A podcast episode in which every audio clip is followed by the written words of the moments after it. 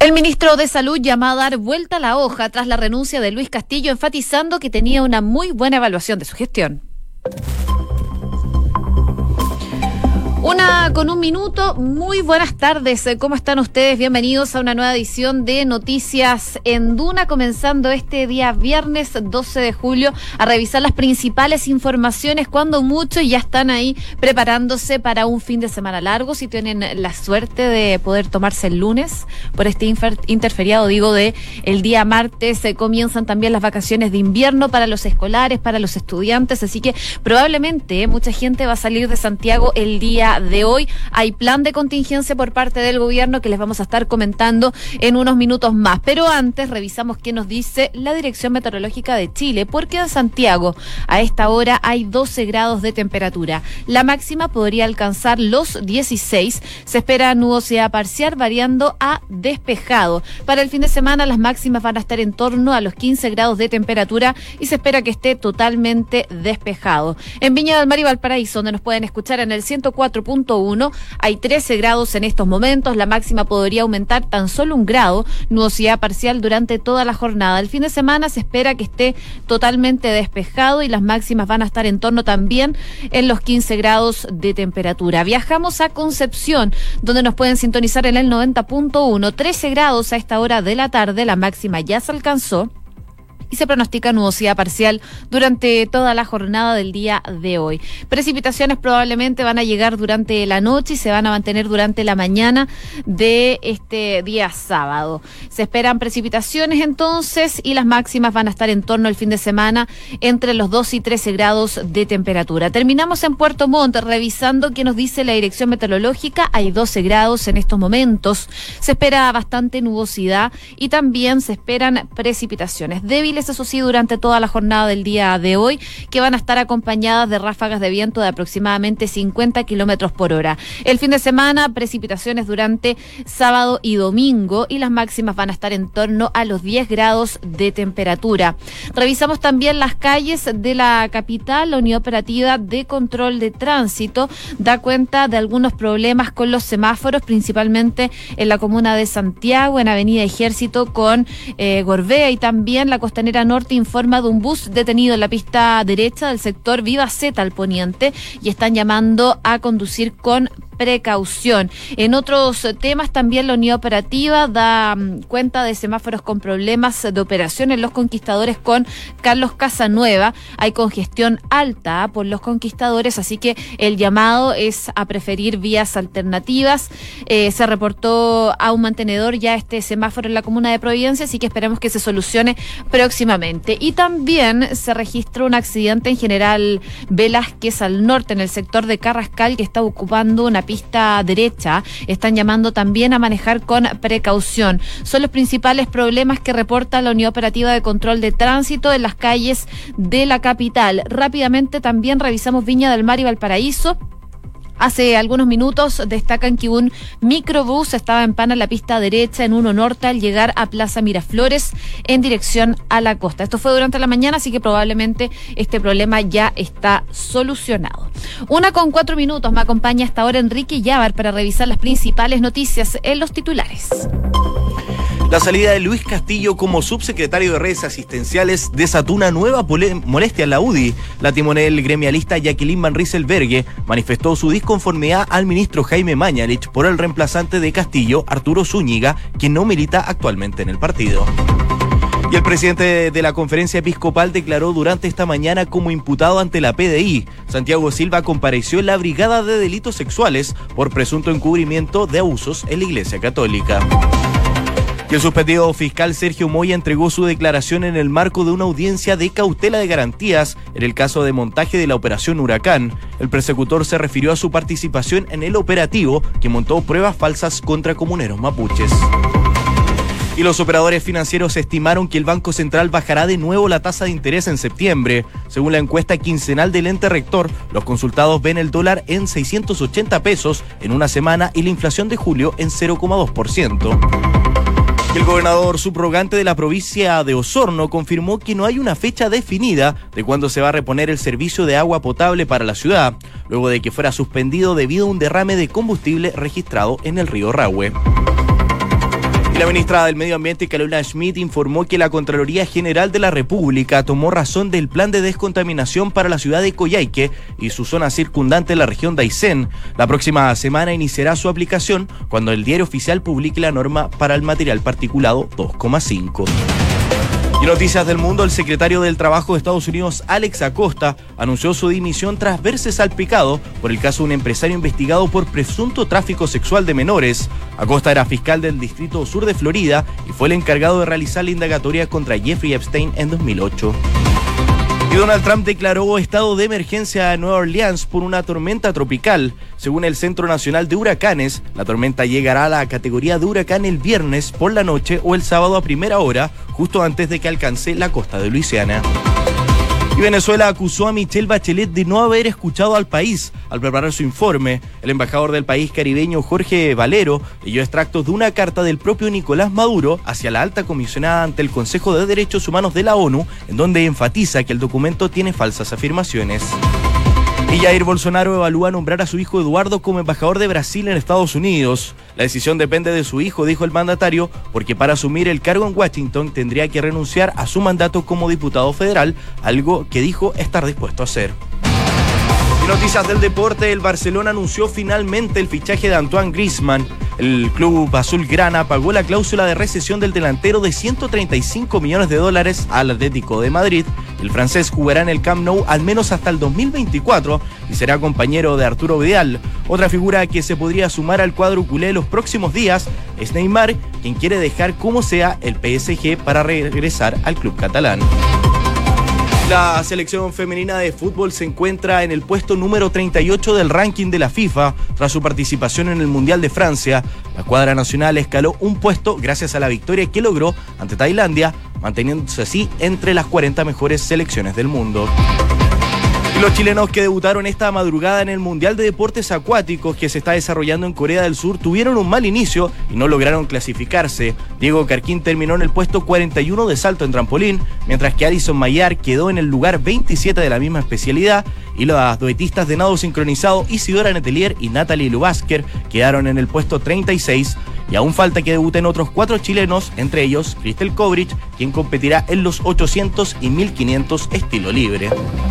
Muchas gracias, Enrique, por los eh, titulares. Solo sumar a las noticias del deporte, novedades en el tenis, porque Federer ganó el primer set a Nadal en estas semifinales. Recordemos que el día de hoy se disputan las semifinales de Wimbledon y los cuatro mejores del torneo, Novak Djokovic, Roberto Bautista, Roger Federer y Rafael Nadal, están buscando un cupo en esta gran definición del domingo en la Catedral del Tenis, en esperados y apasionantes compromisos. Así que vamos a estar muy atentos a ver cómo se desarrolla este encuentro entre Roger Federer y Rafael Nadal.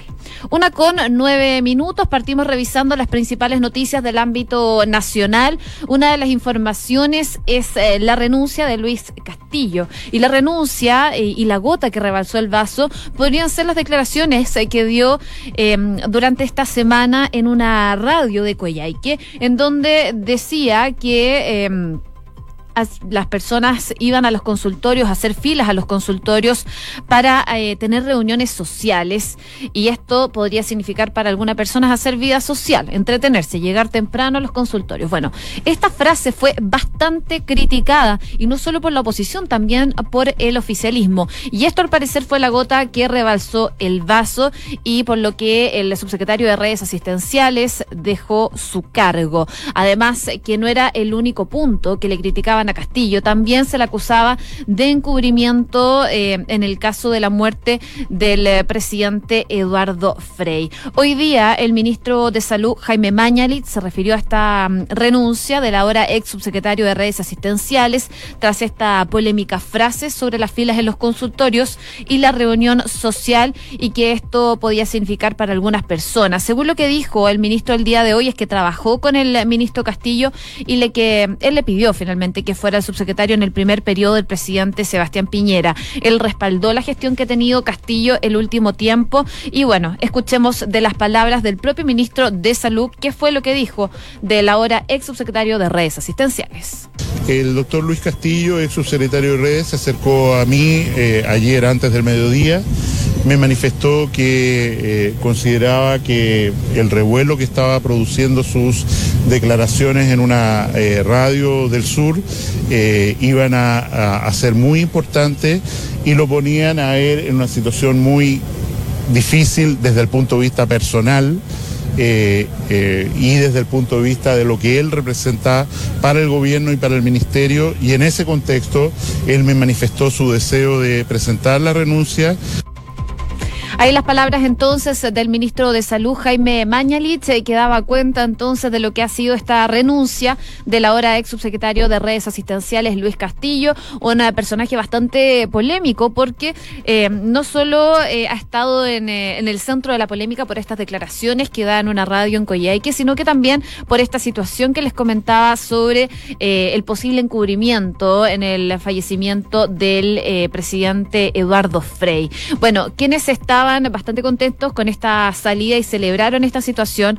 Fue el colegio médico, quien eh, dicen es una decisión que esperaban hace mucho tiempo. Es más, incluso el día de hoy la presidenta del organismo, Isquia Siches, denunció transgresiones a la ética, maltrato y pago de favores políticos en varios nombramientos de la ex autoridad. Y según lo que decía la presidenta del colegio médico, es que em, su colegio venía hace tiempo esperando a la salida del subsecretario Castillo, no solamente por el tema del caso Frey, sino que también por el bloqueo político que eh, hacía todo más lento en la cartera, también particularmente con algunos conflictos gremiales donde habían visto que el subsecretario había tenido una actitud muy nefasta contra otros colegas que eran partidarios del gobierno. Son declaraciones entonces eh, que vienen de alguna forma a celebrar, comillas, esta salida del subsecretario Luis Castillo, que recordemos que por el caso Frey le habían cerrado las puertas a las comisiones, principalmente del ámbito de la salud, por lo que se había hecho más difícil el trabajo parlamentario, algo que el día de hoy negó el ministro de Salud, Jaime Mañalich, y quien respaldó, como les contaba, fuertemente lo que ha sido la gestión de Luis Castillo como subsecretario de redes asistenciales. Finalmente, sale de este cargo, principalmente gatillado por estas declaraciones que da durante esta semana y por lo tanto el eh, presidente Sebastián Piñera decidió aceptar la renuncia de Luis Castillo a esta subsecretaría tras los varios cuestionamientos en su contra y especialmente también por el de la democracia cristiana. Las varias incomodidades que generó al gobierno, eh, como que no se le permitiera el ingreso, como les contaba, las comisiones de salud en el Congreso y que no haya tenido una buena relación laboral también con su ex jefe, el ex ministro de Salud Emilio Santelices, y que tampoco prometieron una buena conexión con el actual titular de la cartera, Jaime Mañalich, tenía de alguna forma al subsecretario, ex subsecretario Castillo, al borde de la salida del gabinete. De hecho, cuando se hizo el cambio de ministerios, em, también se hablaba de la posibilidad de hacer este cambio en las subsecretarías. Bueno. El eh, presidente entonces decide y acepta la renuncia de Castillo y en su reemplazo va a asumir Arturo Zúñiga. Él se desempeñaba hasta ahora como gerente comercial de la Clínica Universidad de los Andes, es ingeniero comercial de la Pontificia Universidad Católica y posee un MBA en la misma casa de estudio. Le preguntaron al ministro de Salud sobre esta designación y esto fue lo que dijo. Me parece que eh, eh, durante este periodo, por lo menos, eh, del presidente Piñera, tener un ingeniero con todas esas capacidades en esta área de gestión tan relevante es una gran contribución. Ahí entonces respaldando la nueva designación como subsecretario de redes asistenciales, eh, bastante conforme, pero los que no estaban conforme eran principalmente desde la UDI, quienes eh, criticaron sobre todo la presidenta de esa colectividad de no haberles preguntado sobre esta designación en la subsecretaría de redes asistenciales. Se decía que Zúñiga en algún momento fue militante de la UDI, pero que él no ha refichado y por eso también la molestia por parte mm, de la líder gremialista. Vamos a ver entonces cómo avanza esta situación y las repercusiones que pueda dejar esta nueva designación y la salida de Luis Castillo en la subsecretaría de redes asistenciales. Una con 15 minutos. Noticias en Duna con Josefina Stavrakopoulos. Y viajamos eh, por Chile y nos vamos a Osorno, porque esta mañana el intendente de la región de los lagos, Harry Jurgensen, encabezó un comité operativo de emergencias en la comuna de Osorno. ¿Por qué? Porque se ha generado un corte de suministro de agua potable que está afectando a la ciudad desde la tarde del día de ayer, luego de que se detectara la posible presencia de combustible en las plantas de producción. Si bien ayer se indicó que la reposición se iba a realizar durante esta mañana, se esperaba de hecho que a las 10 de la mañana se repusiera el agua potable. Hoy la sanitaria ESAL informó que la interrupción del servicio se va a prolongar probablemente por un plazo que no está determinado en el 90% de la comuna. 90% de Osorno está sin agua potable actualmente. A través de un comunicado, la empresa aseguró que se encuentra realizando una serie de tareas de limpieza eh, de los sistemas productivos de la planta, eh, por lo que se prevé que la contingencia se mantenga hasta que las maniobras en terreno así lo requieran, pudiendo extenderse incluso por más de un día. Así que les queda todavía a Osorno para estar sin agua potable. La máxima autoridad regional señaló que se va a trasladar hasta esta planta donde ocurrieron los hechos porque él quiere entender cómo ocurrió el derrame de este hidrocarburo, cómo funcionan también los protocolos de seguridad, si existen solo fallas humanas o de protocolo es una situación gravísima. Fue lo que dijo entonces. Eh, el intendente de la región de los lagos, Harry Jurgensen, que ha estado siguiendo eh, de cerca toda esta situación con el agua potable en Osorno. También habló durante esta mañana el gobernador subrogante de la provincia de Osorno, quien confirmó que todavía no hay una fecha definida de cuándo se va a reponer el servicio de agua potable para la ciudad, luego de que fuera suspendido debido a este derrame de combustible registrado en el río Rahue. Las autoridades ya iniciaron un comité operativo, como les contaba, para seguir muy de cerca lo que está pasando. La empresa ESAL especificó que el corte afecta a 48 mil hogares, el 90% entonces de la población de Osorno, una situación que preocupa y desde ya la Fiscalía está tomando cartas en el asunto. Ya iniciaron entonces los procesos investigativos, fueron a esta empresa ESAL para registrar los documentos necesarios para comenzar esta investigación que ha generado un corte de suministro de agua potable en Osorno que tiene el 90 ciento de Osorno sin eh, este suministro básico y que por este motivo también la Seremi de Salud de la región llamó a los usuarios que aún cuentan con suministro a no consumir igualmente esta agua potable y tomar medidas de resguardo y de seguridad. Durante la jornada del día de ayer, la Superintendencia de Servicios Sanitarios llegó hasta la planta de agua de eh, Caipulli para poder investigar el origen de la contaminación y cuál fue la fuente entonces que originó este caso. Así que siguen las investigaciones por parte de las autoridades de gobierno y también por parte de la Fiscalía para encontrar las razones de qué pasó principalmente en Osorno producto de este derramamiento de petróleo que aún todavía no hay certeza de lo que ha pasado respecto de esto. La Seremi de Salud dice que están en estado de emergencia por la situación en Osorno como les contaba, se desarrolló este comité operativo de emergencias en la gobernación, todo esto con el objetivo de poder coordinar todo lo que es medidas y acciones para el restablecimiento del agua potable. De hecho, el día de ayer, cuando se generó este corte de agua, las personas agotaron, agotaron todas las aguas potables que existían en los supermercados de Osorno porque la gente se empezó a desesperar, porque además el suministro que estaban dando desde eh, las autoridades eh, para que la gente pudiera acceder a agua potable eh, se estaban acabando, así que no podían acceder fácilmente al agua potable que estaban suministrando, así que la gente fue a los supermercados y agotó rápidamente todo lo que es el agua potable embotellada de los supermercados. Así que em, por el momento en Osorno se tiene solo un 40% de agua útil y eh, están esperando entonces que se reponga el suministro de agua potable. La Seremia de Salud de los Lagos, Scarlett Molt, dijo que se implementó una serie de medidas para poder enfrentar esta emergencia, como por ejemplo que se implementará un plan de contingencia en la comuna de Osorno y se va a establecer puntos determinados para, para este abastecimiento de agua potable. Por último,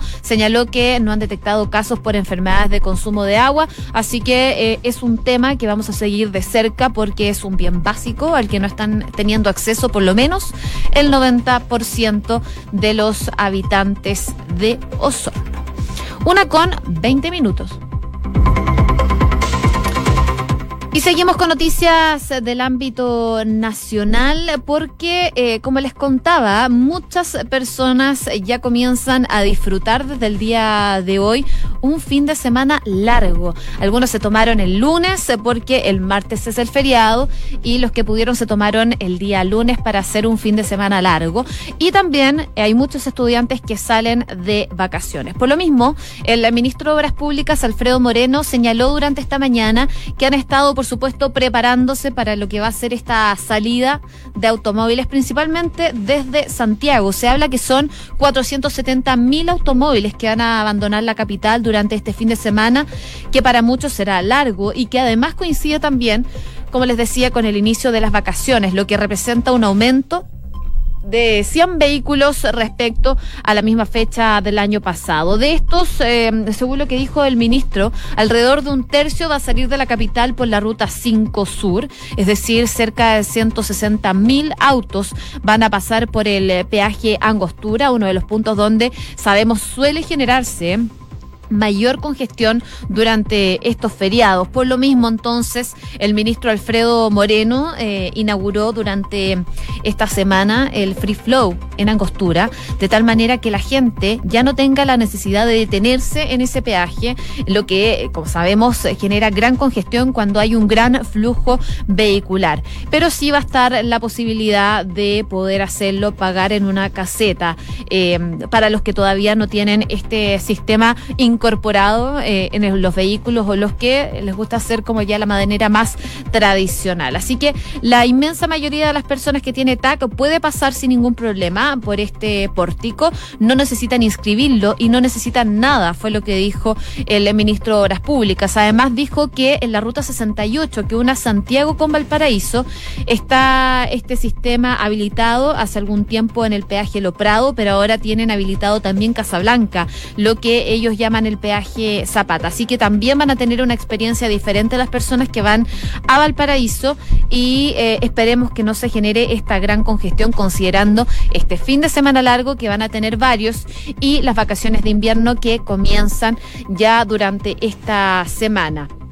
De todos modos, el secretario de Estado enfatizó el hecho de que tengamos free flow. No quiere decir que no vamos a tener congestión, porque hay una gran cantidad de vehículos, 100.000 más que el año anterior, que ya Em, eh, fue una contingencia que em, fue bastante compleja, así que se suman 100.000 eh, vehículos más a este fin de semana largo, así que probablemente la congestión vehicular va a estar igual durante este fin de semana largo. Hay varios planes de contingencia, como les decía, en cuanto a la ida, se van a implementar estos peajes a mil pesos para fomentar que la gente se vaya más temprano de Santiago y también van a estar a la vuelta. ¿ah? Vamos a tener eh, tres por uno em, en la ruta 68 y la ruta 5 Sur, como también en la ruta 78. Así que hay varios planes de contingencia que están habilitando desde el Ministerio de Obras Públicas em, para evitar esta gran congestión vehicular que no la descartan por la gran cantidad de vehículos que van a salir de Santiago principalmente, 470 mil automóviles, pero ya desde el Ministerio de Obras Públicas dijeron que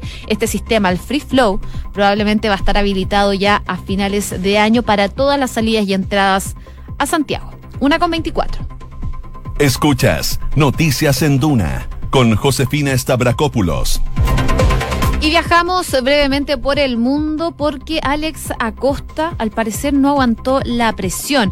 ¿Quién es Alex Acosta? El secretario de Empleo de la administración de Donald Trump, que el día de hoy presentó su renuncia tras verse en el ojo del huracán por el papel que desempeñó como fiscal durante el año 2008 en el acuerdo que le permitió a un multimillonario llamado Jeffrey Epstein eludir cargos federales. Entonces, el ex el gestor de fondos será acusado de pagar a menores para que le hicieran masajes, felaciones y otro tipo de actos de carácter sexual. Este mm, este caso ha removido bastante la situación del ahora eh, ex secretario de Empleo de la Casa Blanca, porque el lunes Epstein fue acusado formalmente de tráfico sexual de menores y conspiración, cargos por lo que se puede ser condenado a 45 años de cárcel.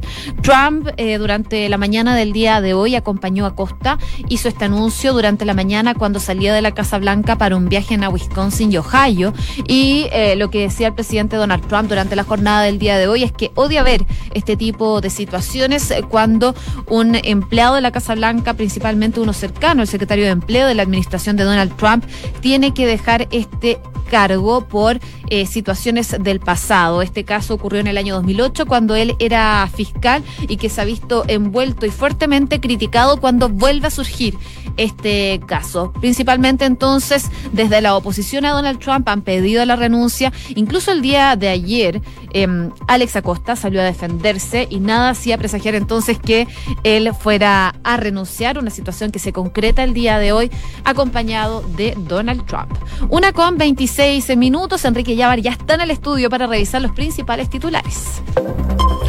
La salida de Luis Castillo como subsecretario de redes asistenciales desató una nueva molestia en la UDI. La timonel gremialista Jacqueline Van Rieselberghe manifestó su disconformidad al ministro Jaime Mañalich por el reemplazante Arturo Zúñiga, que no milita actualmente en el partido.